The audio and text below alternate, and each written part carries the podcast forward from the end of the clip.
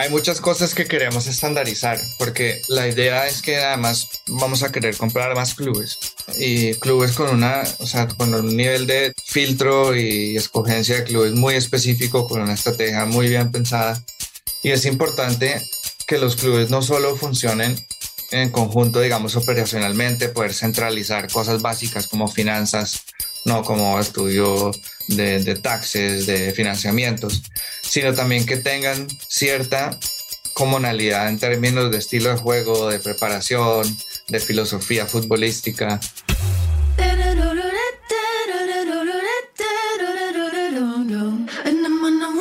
Hola, hola, ¿cómo están? Bienvenidos a un episodio más de True Growth. Yo soy Fernando Trueba y semana a semana descubro la historia de crecimiento de gente extraordinaria que se ha salido del molde para cumplir sus sueños.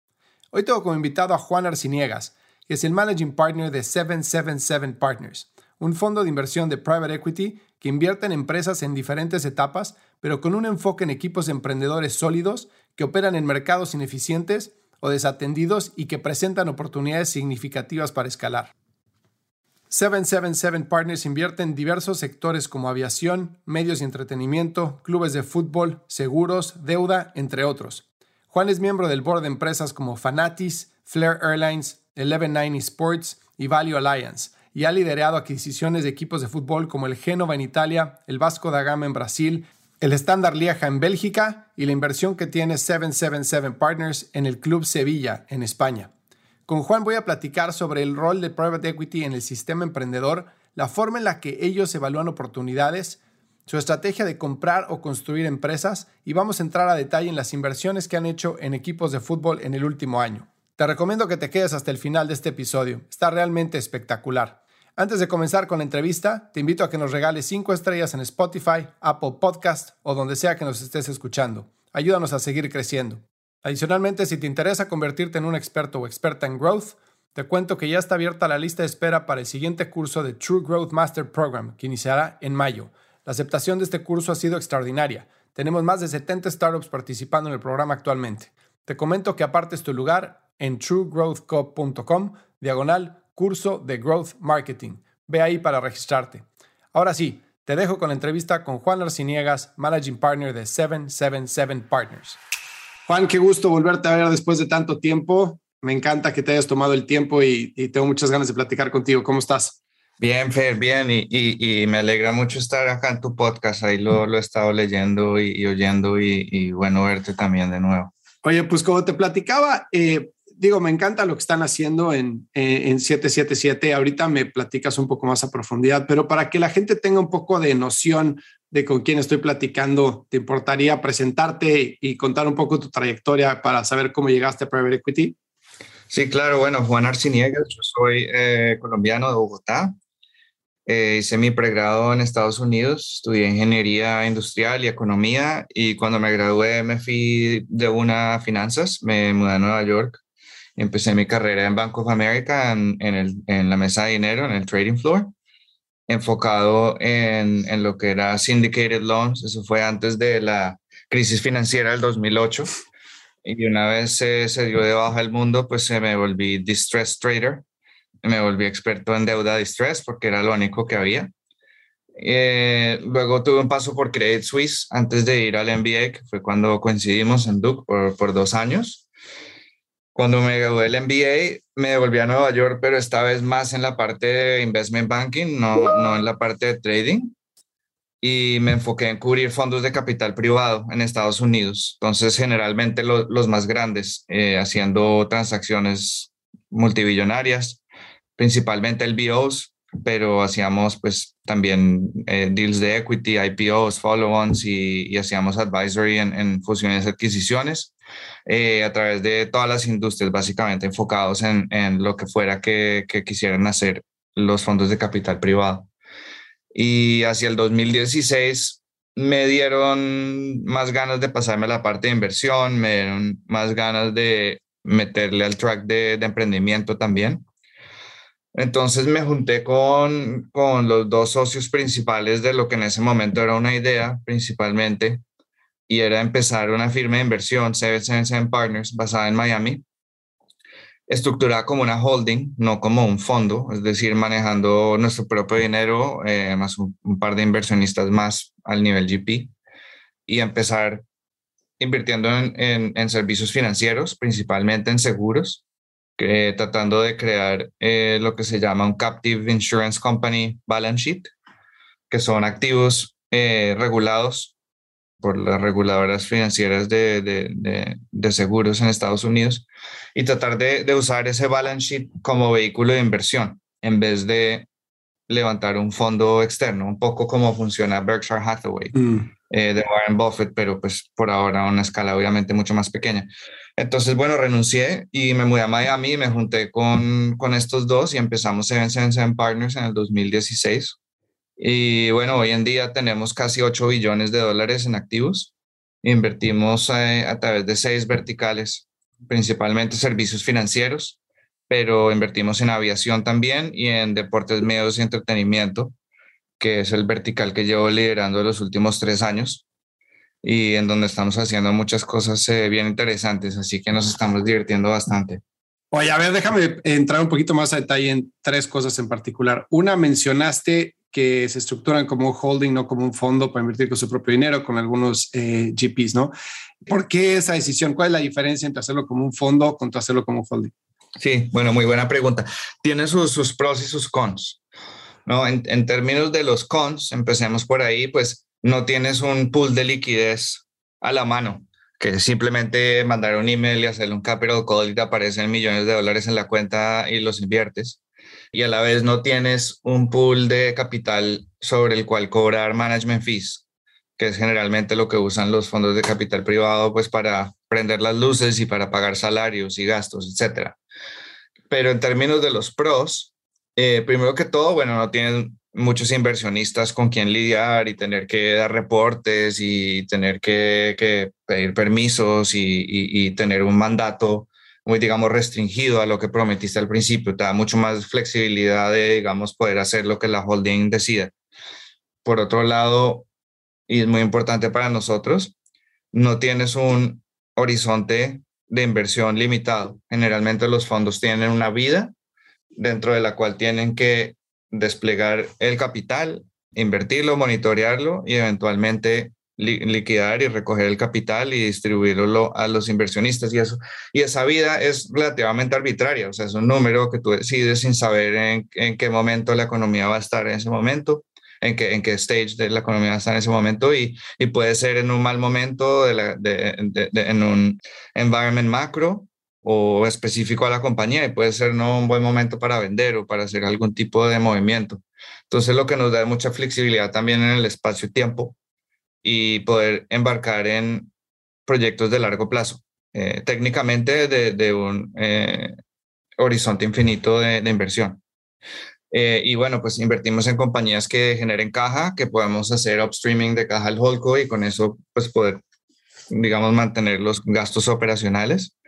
Y a la vez hemos estado creciendo y escalando nuestro, nuestro insurance company balance sheet, que al mismo tiempo es eh, un capital permanente, no tiene una vida, es básicamente por siempre.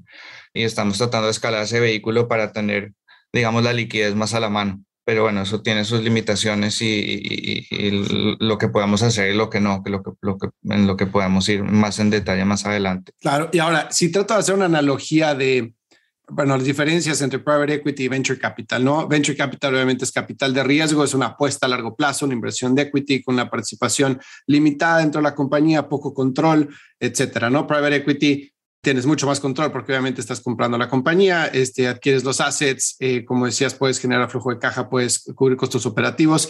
También tienes, obviamente, inversiones mucho más, es mucho más capital intensive, ¿no? Private equity que, que venture capital.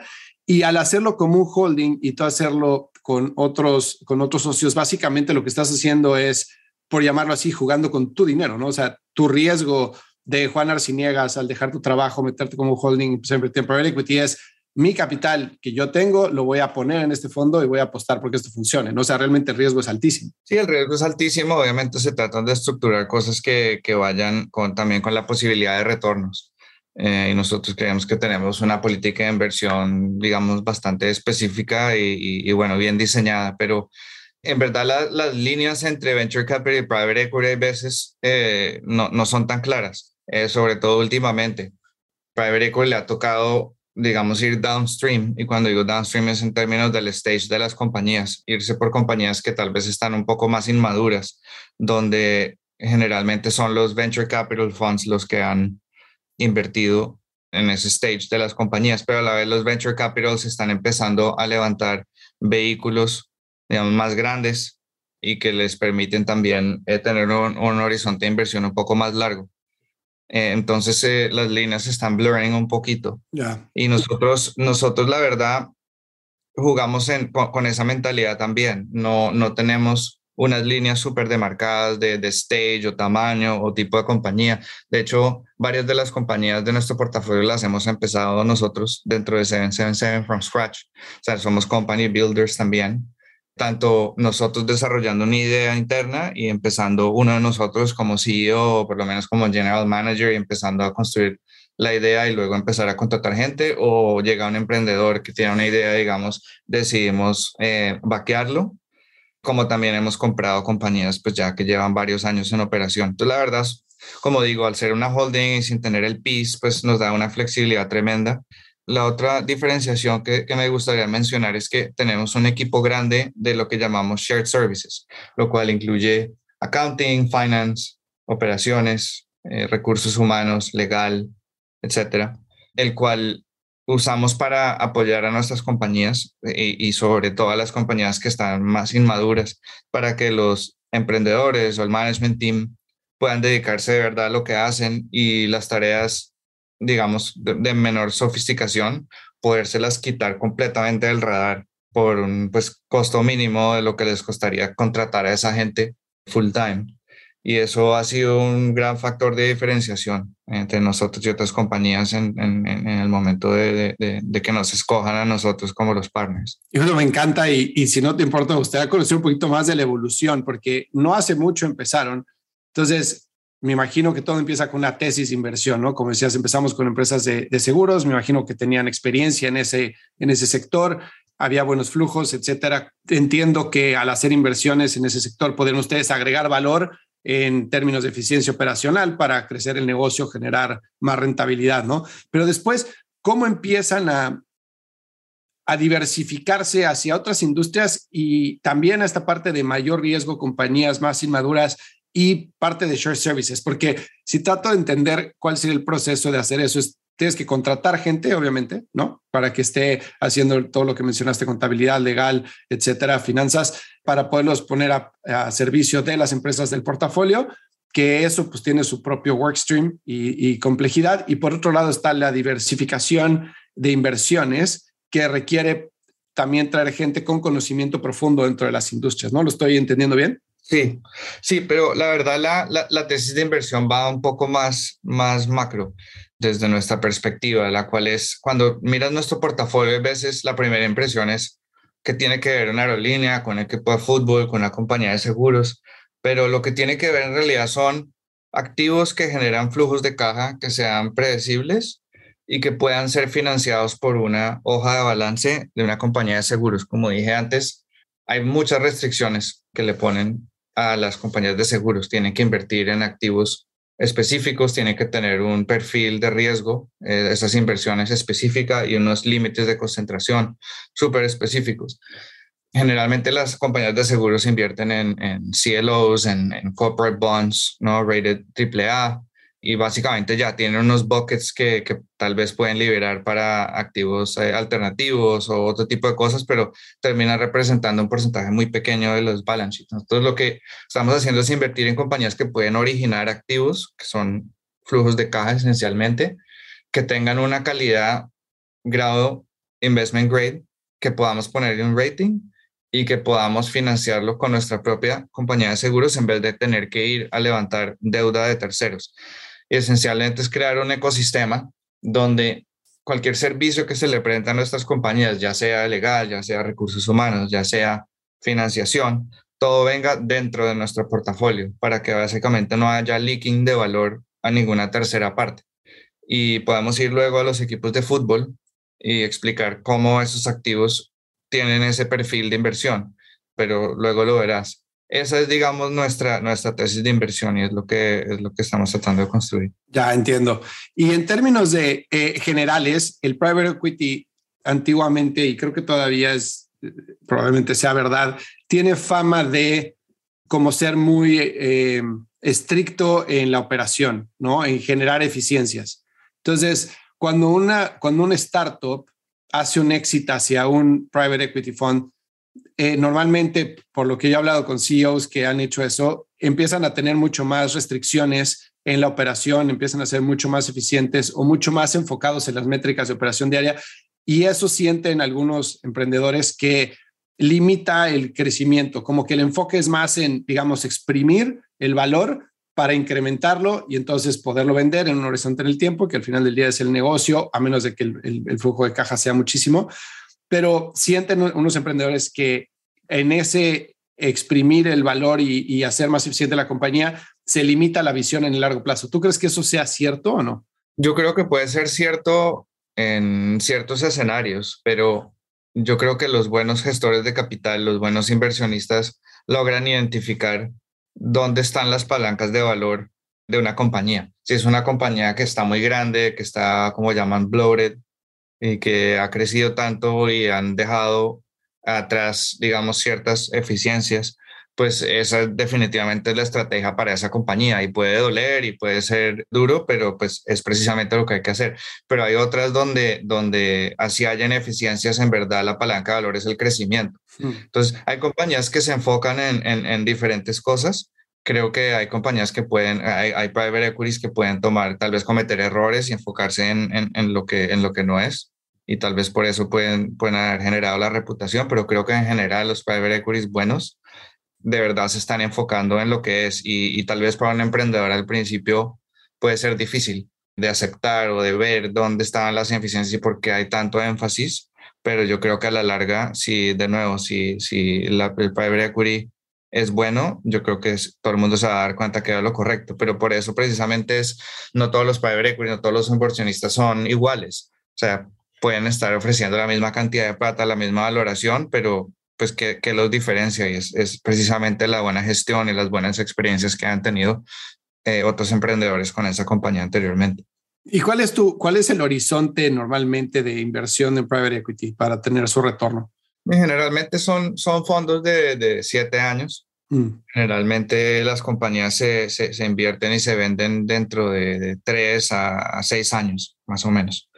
Eh, idealmente alrededor de 5, obviamente entre más retorno y, más rápido, pues mejor, porque los IRR son más grandes y los private equities ganan más plata dependiendo del IRR y no necesariamente solo del múltiplo en, el capital invertido.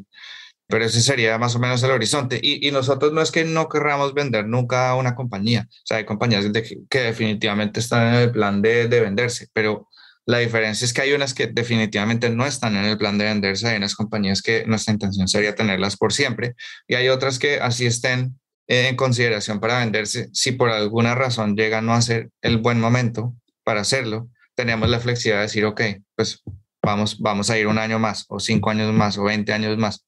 Eso es de verdad lo, lo, que, lo que, digamos, creo que tenemos suerte de haber estructurado de esa manera. Me imagino que digo, ya entra también la parte de, obviamente está la eficiencia y el flujo de caja, etcétera, el conocimiento de los partners, pero también la pasión que pueda tener los partners sobre ciertos negocios, ¿no? Que dictamina por cuál de cuál te quieres deshacer o cuál terminas vendiendo, diciéndolo de otra forma, y cuáles te terminas quedando en el portafolio, ¿no? Y si, si vemos el, el rol de private equity en, en el ecosistema emprendedor, pues están primero eh, Friends, Family and Fools, después viene angel este, inversionistas, después vienen fondos de venture capital de early stage, después vendrían fondos de crecimiento de venture capital, que probablemente ahí es donde se empiecen a cruzar las líneas con, con private equity, si estoy bien, después viene private equity y private equity se, se eh, eh, puede presentarse como una, una solución de éxito para emprendedores, ¿no? O sea, muchas veces los emprendedores con los que platico tienen dos caminos muy claros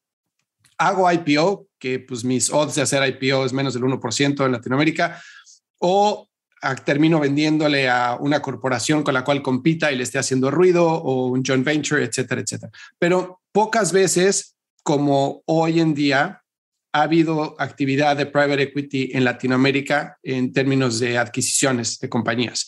Entonces, uno, estoy bien en el análisis de dónde se sienta private equity en el ecosistema y dos, ¿por qué crees que haya más inversión? ¿Qué crees que esté incentivando la inversión de private equity en Latinoamérica, sobre todo en startups de tecnología? Sí, el desafío grande que ha tenido private equity en Latinoamérica históricamente es en poder hacer inversiones de gran escala tal vez con algunas excepciones, como específicamente México y Brasil, es difícil encontrar compañías grandes, suficientemente grandes para que un fondo de los más grandes como Blackstone, KKR, digamos, pueda levantar un fondo y poder hacer inversiones de gran tamaño. Entonces es de verdad en el middle market donde se ha visto más oportunidades porque, digamos, por la concentración de los fondos y eso, los cheques que tiene sentido hacer para un fondo un poco más pequeño, tienen más oportunidades de inversión a ese nivel que a nivel de gran escala. Por eso no se han visto fondos de capital muy grandes y los que se han ido para Latinoamérica, de nuevo con excepciones de Brasil y México, han tenido, no la han tenido muy fácil. Yo creo que con el final boom de, de, de, tecnología que, es, que se está viendo en, en Latinoamérica y la unión de eso con Venture Capital ha logrado que compañías con prospectos buenos puedan conseguir fondeo y puedan crecer. Y como crecen tan rápido estas compañías de tecnología, se está empezando a ver más compañías grandes de lo que había antes con industrias tradicionales donde el crecimiento no es tan rápido. Entonces, al haber más compañías de mejor tamaño, pues atraen a fondos mucho más grandes que ahora sí encuentran inversiones suficientemente grandes para que sea worth their while. Entonces, eso, eso ha sido el, el gran cambio. Y, y, los emprendedores siempre lo he sabido y las oportunidades siempre lo he sabido, pero más gente yendo a estudiar por fuera, en MBAs por fuera y volviendo, eh, porque ya hay venture capital firms que, que están dispuestos a apoyar emprendimientos locales. Todo eso ha creado un ecosistema y un círculo virtuoso que la verdad está explotando y, y, ha sido muy, muy chévere verlo desde, desde, los lados. Bueno, ni tan de los lados, porque nosotros ya hemos hecho varias, varias pues, algunas inversiones en Latinoamérica, en Colombia, en Chile, en Argentina. Eh, y ha sido también un gran placer poder, eh, poder estar eh, invirtiendo en, mi continente. Fíjate, ya que mencionabas eso, nomás como anécdota, yo me acuerdo cuando apliqué a Duke, mi tesis, bueno, mi ensayo de aplicación y por qué quería ir al MBA y todo eso, ¿te acuerdas del proceso que es bastante tedioso? Lo que yo escribí era que quería poner un fondo de inversión de private equity, de compra de empresas familiares entre 1 y 10 millones de facturación para meterme a, aplicar temas de crecimiento, mejorarlas y venderlas. Y me acuerdo que una vez estaba hablando con, con un cuate, un amigo que fue a Stanford y, le estaba contando lo que quería hacer. Me dijo, pues está muy padre, pero, pero no, eso no va a funcionar. ¿no? Y le decía, ¿por qué no? Decía, porque el sweet spot donde te quieres situar, que son compañías de 1 a 10 millones, que son familiares, tienen demasiados problemas operacionales. Es demasiado difícil cambiar la operación de una empresa familiar. Este, hay muchísimos strings attached de, oye, pues no, el siguiente que sigue es el hijo del dueño y el, el, dueño está vivo y no te va a querer vender su empresa porque su empresa es su sueño, su patrimonio. Entonces tienes que lidiar con el board, que todos son familiares y así se hacen las cosas en esta familia. Y hay muchas cosas eh, que, de operación que son muy difíciles de lograr en ese sweet spot de 1 y 10 millones, que es la mayoría de las empresas familiares en México, por lo menos lo que yo estaba viendo, imagino que será verdad para Latinoamérica. Y sí existe la oportunidad de sacarle mucho más valor a esas compañías, pero también es por eso que la gente no se está metiendo a esa, a esa inversión, ¿no? Eh, entonces, viene lo que tú decías de que ahora las compañías son mucho más grandes y mucho más sofisticadas, ya no es un tema familiar, ¿no? Este, vienen emprendedores que estudian de fuera, inversión de fuera, y entonces como que se rompe esa barrera de la empresa que operaba de esta forma en este sector por esta familia y ahora se vuelve una empresa mucho más, pues como se vería una transnacional o como se vería algo más internacional, ¿no? Entonces, en ese sentido, cuando pienso en, en cómo se acercan las empresas a los fondos de inversión de private equity para hacer un exit, viene por un banco, viene por un acercamiento personal. Ya ves que con los VCs, pues es conocer al VC, hacer networking, este, hablarle al, inversionista, etcétera, que te empiecen a conocer. ¿Cómo es el acercamiento con un private equity? Sí, bueno, entre más grande la compañía, más complejas las operaciones y más tiene sentido conseguir un advice profesional. Y a la vez, más tiene sentido para un advisor profesional meterle el tiempo porque se van a meter un fee grande, ya que generalmente cobran un porcentaje del valor de la transacción. Para los private equities siempre es mejor ir directo. Para todo el mundo, siempre, para el comprador siempre es mejor ir directo, porque pues se puede eh, tal vez entablar un, periodo de exclusividad y poner, poder tener eh, negociaciones un poco más directas más rápidas, sin necesidad de un proceso que no solo puede ser, puede alargarse mucho, pero puede resultar en, en mucha competencia y en un valor más alto. Para los vendedores es precisamente lo contrario, a menos de que tengan alguna necesidad de cerrar rápido, tiende a ser mejor contratar a un advisor que pueda levantar suficiente interés de, de muchos bidders y eventualmente esa competencia pues generaría un precio de venta más grande. Siempre es bueno tener relaciones directas de todas maneras, porque también generar la empatía y el respeto y las relaciones ayudan para generar interés, pero si llega un momento en que, en que la complejidad y el tamaño vale la pena, digamos, enlistar a una banca de inversión. Y bancas de inversiones hay de todos tipos, hay boutiques, además grandes, entonces hay, hay, hay, definitivamente hay suficientes advisors para cubrir desde compañías, digamos, medianas hasta ya las mega compañías. Y ustedes son activos en la parte de demo days y de estar en el ecosistema emprendedor como pues presentándose quiénes son, explicando el valor que traen o esperan más a que les lleguen las oportunidades por medio de un intermediario? Sí, la, la verdad no participamos tanto como en ese tipo de, de, eventos. Nosotros somos muy activos viajando, conociendo, haciendo networking, eh, leyendo y tenemos nuestras tesis de inversión, digamos, no esperamos hasta, hasta que llegue alguien que está pensando lo mismo que estamos pensando nosotros y que estén pensando en empezar una compañía, si no, si no encontramos a nadie, la empezamos nosotros. Mm. Eh, entonces somos, digamos, bastante independientes desde ese punto de vista y no nos gusta mucho participar en procesos. Eh, pues hemos tenido suficiente deal flow a través de nuestros networks y nuestras relaciones que no, no, no, ha sido tan necesario participar en procesos liderados por bancas de inversión o accounting firms. Pero obviamente ah, nos ha tocado algunas veces porque queríamos un activo mucho y ellos habían decidido ir a un proceso. Pero sí, hemos tenido la fortuna de tener muy buen deal flow y, y bueno, siempre es bueno conocer, o sea, yo por eso utilizo estas oportunidades para, para colaborar en este podcast y cualquier otro tipo de oportunidades, pero pero demos de esas y específicamente no, no, no tendemos a presentarnos mucho. Ya, demasiado early probablemente, ¿no?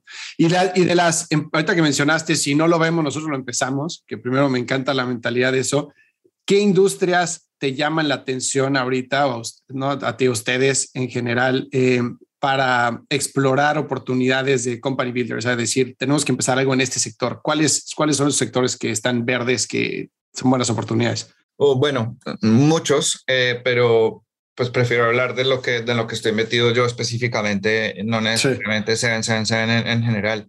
Como lo mencioné antes, bueno, yo he pasado por crear bastantes de nuestros verticales, o sea, pasé de liderar nuestro vertical de litigation funding a nuestro vertical de aviación, hice la compra de nuestra aerolínea en, Canadá y he comprado varias compañías de travel technology en Europa, pero los últimos tres años he enfocado, como dije antes, específicamente en deportes, medios y entretenimiento. Y tengo varios proyectos dentro de ese vertical. Y, bueno, fútbol me imagino que eventualmente querremos hablar, pero un área donde, digamos, no nos hemos metido y, y, lo hemos mirado mucho y nos vamos a meter, pero no lo hemos hecho todavía, es yo creo que la parte más importante de la industria del deporte, que es la creación de contenido. O sea, todo el mundo lo dice, no, no, no, no soy solo yo que estas que estos equipos deportivos eh, finalmente son una, una entertainment destination y son creadores de contenido, pero algunos crean mucho más contenido y lo hacen mucho mejor que otros, más allá de que, de que lo hagan bien en, en el césped y que ganen o pierdan. Nuestra idea es la necesidad de, de crear contenido, digamos, alrededor de lo que es el partido en sí y el deporte en sí. Y es un área donde, donde de nuevo, si, si no encontramos alguna compañía que lo esté haciendo súper bien, lo, lo vamos a hacer nosotros y contrataremos a los emprendedores que son. O sea, tenemos nuestra idea y es, es you, you buy or you build it, pero, pero eso es algo que necesitamos incorporar en nuestro, portafolio sí o sí. Eso sería pues un ejemplo. Y está súper interesante eso. Ahí luego platicamos más a detalle de otras, de algunas empresas con las que he hablado para que lo veas. Pero sí creo que el tema de descentralizar la transmisión del partido y qué más puedes hacer con el partido contenido, eh, no solo lo que pasa en la cancha, como dices, sino dentro del vestuario, en el entrenamiento, en la vida diaria. O sea, todo eso sería o sea, fascinante, ¿no? Que, que está demasiado fragmentado porque como dices, hay jugadores como Cristiano o como Messi que pueden ser pues, los más seguidos de Instagram, pero hay otros jugadores que pues, probablemente no son tan activos, no saben ni cómo hacerlo. Mm. Entonces está súper interesante. Oye, platiquemos de, de, fútbol.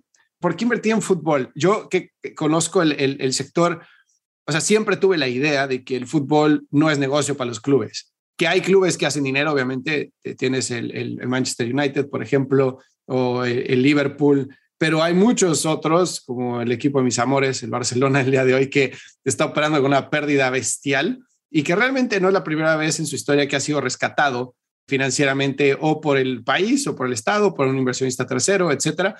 Pero realmente como costo de operación contra ingresos de lo que yo he visto, en particularmente el Barcelona, no es un gran negocio. O sea, ¿estoy mal o, o, este, o sí lo es? Pues nosotros creemos que sí lo es, definitivamente, por eso, por eso pues estamos invirtiendo, pero puede ser muy mal negocio. Depende de dos cosas. Uno, qué tipo de club y qué tipo de modelo operacional uno se quiere apegar. Y dos, pues que también uno lo haga. Eh, hay diferentes tipos de equipos que tienen diferentes modos de operar y diferentes objetivos. Bueno, además de que todo el mundo quiera ganar, pero utilizando un poco de realismo pues hay, hay eh, equipos que, que, digamos, saben que quedar de primero en la liga y ganarse la Champions, pues es básicamente imposible a menos de que reciban una inversión de 500 millones de, de libras. Y entonces, ¿qué pasa con esos equipos? Pues como no pueden ir a comprar los mejores talentos, los talentos que están en su top, tienen que o crearlos desde adentro, teniendo academias muy fuertes, o pues comprando jugadores jóvenes o jugadores que, digamos, no han llegado a su pico y de manera que los utilicen para, para que les vaya bien, eh, trabajarlos, eh, tratar de, de, calificar a, eh, competiciones, clasificar a competiciones para que tengan mejor vitrina los jugadores y eventualmente venderlos y generar cash. Hay equipos que generan una cantidad increíble de ganancias de transferencias de jugadores pero pues eso no mucha gente se da cuenta porque pues eso hay que meterse a los libros y quién quiere ver los libros de equipos de fútbol además de los nerds de, financieros de fútbol. Realmente la gente quiere ver el partido y si ganaron o perdieron. Pero ese negocio de venta de jugadores ha sido y puede ser muy eh, beneficioso para la gente que lo está operando bien. Eh, cuando tienes a, equipos como el Chelsea o como el Manchester United, ellos tienden a, generar pérdidas netas de transferencias de jugadores. Precisamente no solo no es una creación de valor, sino es un detrimento de valor pues de, caja. Pero lo que hacen es que pues esos jugadores les ayudan a ganar títulos y campeonatos y bueno, con eso más que compensan, eh, digamos, esa pérdida de transferencias. Entonces, hay muchos equipos que, que les va bien y otros que les va mal, eh, y para los inversionistas igualmente. Lo último que diría era que la cosa más fundamental detrás del el valor de un equipo de fútbol, sobre todo en las ligas grandes, son los derechos televisivos. Los equipos tienden a generar la mayor cantidad de sus ingresos a través de los derechos televisivos.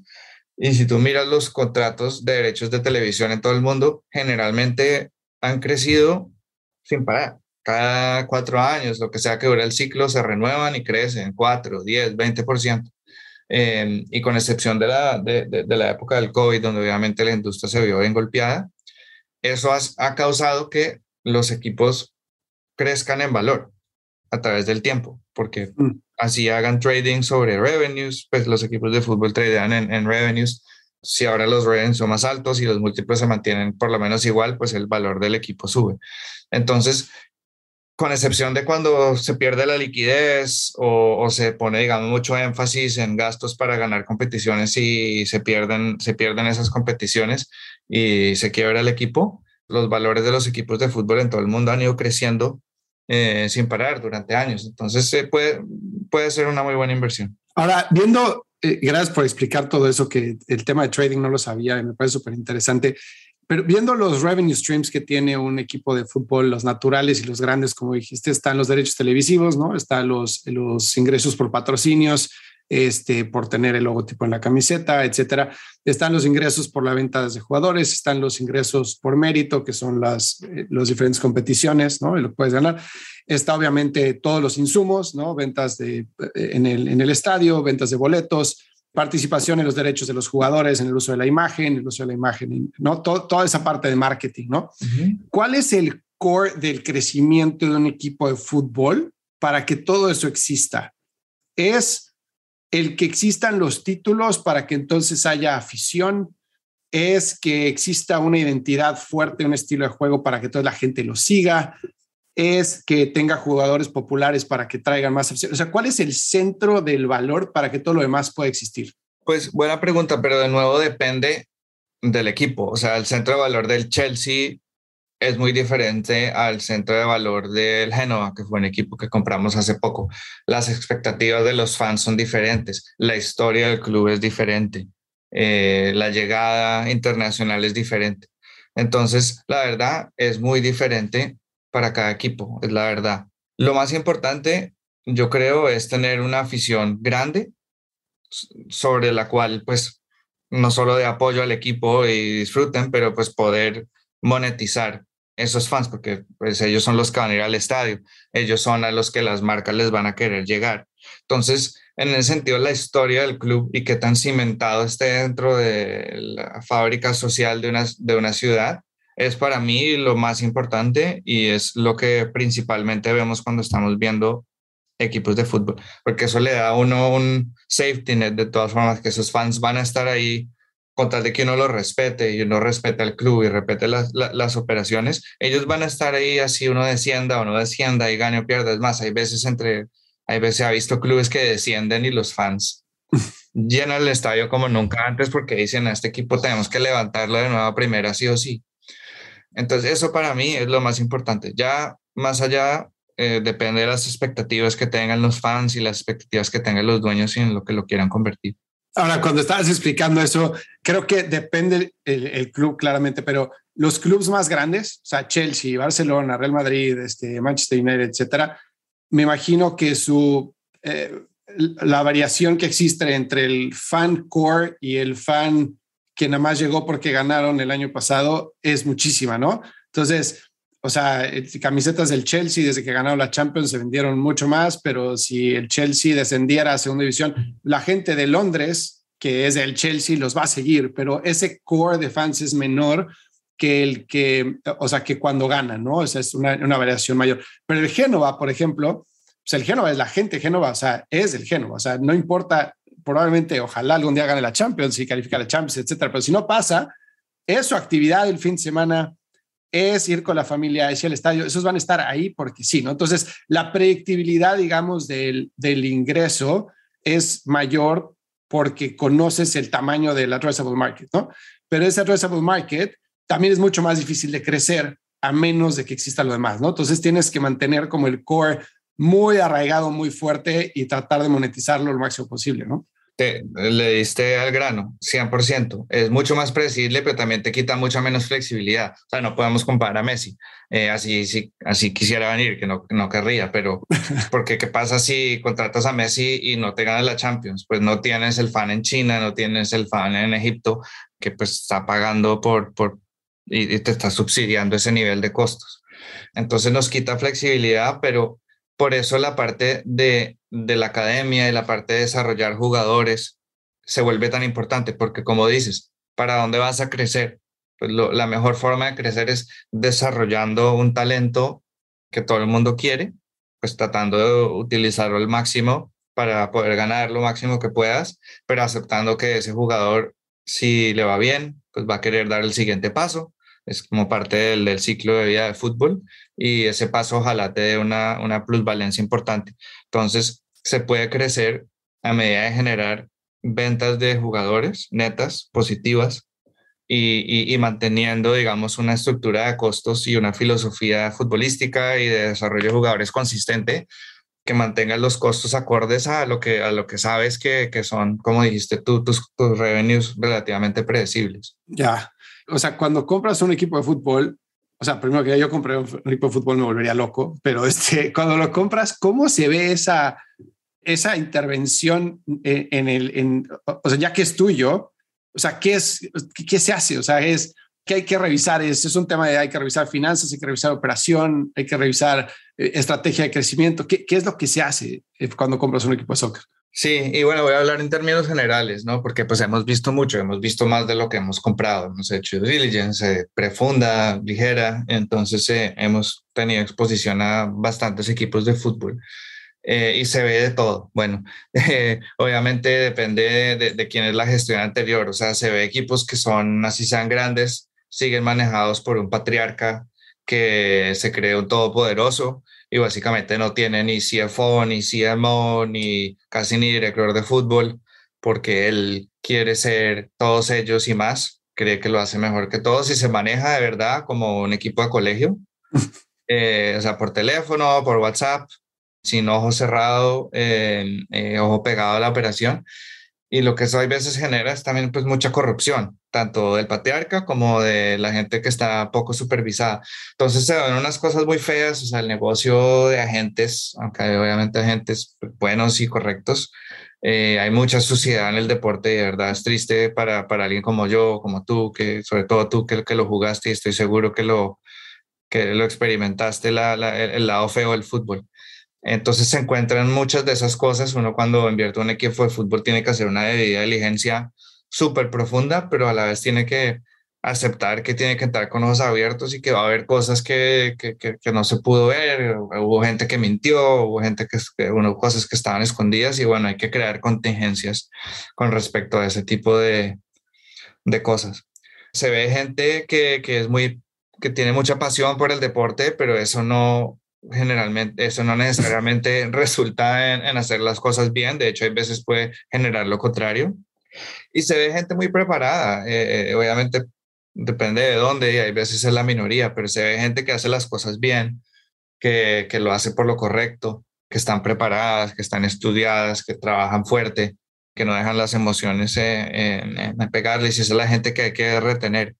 Y bueno, pues a, cada equipo va a ser diferente, hay que asesorarse bien, hay que tener a alguien, sí o sí, no solo una persona, sino más, pero al menos alguien de entera confianza que esté físicamente todos los días hablando con todo, monitoreando todo, porque si no, te la hacen. Sí, son más vivos que el hambre. Oye, ¿y qué tanto es importante la marca, por lo menos para ustedes, en la operación, el manejo de un equipo de fútbol? A lo que me refiero es, hay equipos como el Madrid, que su marca es ganar, ¿no? O sea, como sea ganar. Hay equipos como el Ajax o como el Barcelona, o como el Arsenal, que su marca es jugar bien. Y más el Barcelona que el Arsenal y el Ajax hoy también tienen que ganar, pero más que nada tienen que jugar bien, tienen que mantener un estilo, ¿no? El fan es súper, súper celoso del estilo. O sea, si gana 1-0 con un catenacho ahí de 11 atrás y un pelotazo largo y gol, no está contento el fan. El del Madrid sí, porque ganó. ¿Qué tanto es tan importante crear esa identidad de marca para el valor del, equipo de fútbol? Pues yo creo que es muy importante, pero, pero por lo menos en los casos en donde hemos invertido, no estoy tan de acuerdo que los fans necesariamente tienen, tal vez está lo correcto en algunos clubes, pero en nuestra experiencia los fans no necesariamente tienen una decisión y una visión específica y ellos son los que mandan el estilo de juego. Y de hecho, pues tenemos el ejemplo del Génova, donde acabamos de hacer, digamos, una, no llamarlo revolución, sino una completa renovación del estilo de juego, de la filosofía, de la, de la Edad Media.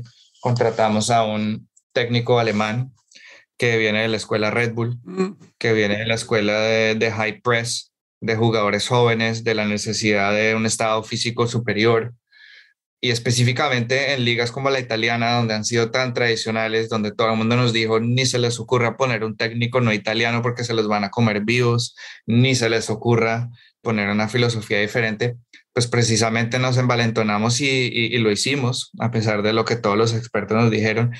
Y bueno, estamos donde estamos en la tabla, que no es diferente de donde estábamos cuando compramos el club ya con la, con la eh, temporada empezada, pero se ha visto gente de hecho, apoyar lo que estamos haciendo y, apoyar la idea de que ya era hora de refrescar un poco la idea tradicional del fútbol italiano y los fans mismos están contentos y, siguen, y, siguen con esperanza porque primero que todo hemos sido claros que nuestras decisiones son basadas en un proyecto de largo plazo, no son basadas en un, en un corto plazo. Y en las estadísticas y en, y en la emocionalidad del juego que estamos produciendo, se ha visto gente apoyar nuestra idea. Entonces, por eso yo creo que, que no necesariamente hay que decir lo que la tradición dice y lo que los fans necesariamente dicen. A veces los fans no saben lo que quieren. Y creo que pues eso se ha demostrado un poco en, en nuestro experimento en Genoa hoy en día. Necesariamente tiene que eventualmente resultar en, en ganar, porque si no, entendiblemente todo el mundo se nos va a ir en contra, pero estamos, digamos, contentos como con, con, con nuestro experimento. Creo que hemos sido bastante consistentes con, con lo que hemos dicho y lo que hemos hecho y creo que la gente está ilusionada y hay que, hay que, hay que eh, cumplirles. Y ahorita que tienen el Génova y tienen el Vasco Agama, ¿no? El Vasco Agama, bueno, tenemos el Sevilla, tenemos el 15%. El Sevilla. Eh, llevamos ya tres años invertidos ahí. El Génova lo compramos en septiembre, tuvimos un periodo medio de transición y cerramos oficialmente en noviembre. Y eh, hace dos semanas anunciamos la compra del Vasco da Gama, el 70% tenemos un periodo también de transición donde todavía tenemos que cerrar la, transacción oficialmente. Tenemos 90 días, pero bueno, todo está encaminado para, para cerrar prontamente. Y si eso sucede, ¿qué tanto esperas que sea diferente la operación del Génova contra el Vasco da Gama, digamos, por temas culturales, temas del estilo de fútbol, la liga son completamente diferentes. ¿Qué tanto van a estandarizar ustedes sus procesos de, de manejo del equipo contra adaptarlos a la necesidad de cada uno? Sí, buena pregunta. Bueno, hay muchas cosas que queremos estandarizar porque la idea es que además vamos a querer comprar más clubes y clubes con una, o sea, con un nivel de filtro y escogencia de clubes muy específico, con una estrategia muy bien pensada. De hecho, hace poco contratamos a otro colega nuestro, Fer Nicolás Maya, que era partner de McKinsey, lo trajimos para, para ayudarnos a desarrollar toda esta estrategia. Y es importante que los clubes no solo funcionen en conjunto, digamos, operacionalmente, poder centralizar cosas básicas como finanzas, no como estudio de, de taxes, de financiamientos, sino también que tengan cierta comunalidad en términos de estilo de juego, de preparación, de filosofía futbolística, de nutrición, porque la idea es que si los jugadores pueden seguir su camino, digamos, y moverse a otros clubes en ligas más grandes, con revenues más grandes, con pagas mejores, que ojalá lo puedan hacer a nuestros clubes y no a otros clubes que no sean nuestros. Y para que puedan empatar bien, pues tienen que poder llegar a algo que tenga cierta familiaridad de lo que ya llevan haciendo. Entonces, no se pueden poner un, un estilo de juego tal vez exactamente el mismo, pero nosotros creo que sí queremos ser consistentes en, en, el estilo de juego general que queremos, que es un, equipo, es un estilo de juego high press, con una condición de estado físico muy superior, con jugadores jóvenes, con cierta, cierto eh, balance de experiencia versus jóvenes, pero con jugadores muy jóvenes, jugadores eh, ojalá en su mayoría de la cantera, que puedan ser desarrollados a, a costo muy bajo o cero en el mejor de los casos y poderles dar las mejores vitrinas y el mejor profesionalismo para que lleguen a su máximo y puedan seguir avanzando en sus carreras. Pues ahí tienes el Chelsea que Abramovich lo puso a la venta ayer. Sí, este. la cantidad de mensajes que me llegaron todo el mundo. y, justo estaba en Londres ayer, eh, pero no era para eso. Entonces fue, una coincidencia, pero no, no, ese club pues no entra, no entra, es un gran club, lo, ah, llevo siguiendo toda mi vida, pero no entra para nada, o sea, es completamente lo opuesto a, digamos, como lo que queremos hacer.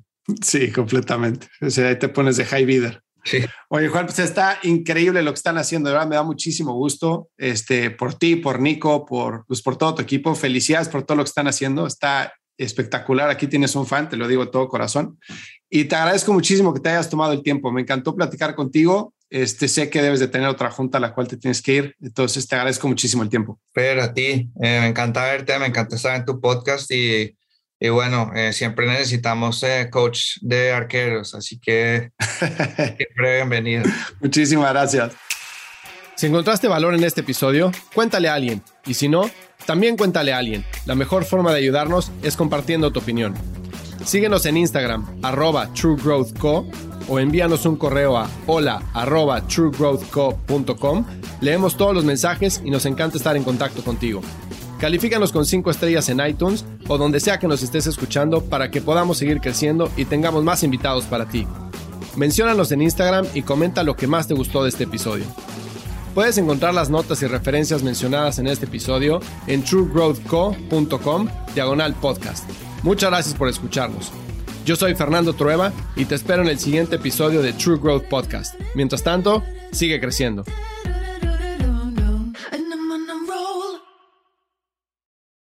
Lucky Land Casino asking people what's the weirdest place you've gotten lucky? Lucky? In line at the deli, I guess? Aha, in my dentist's office.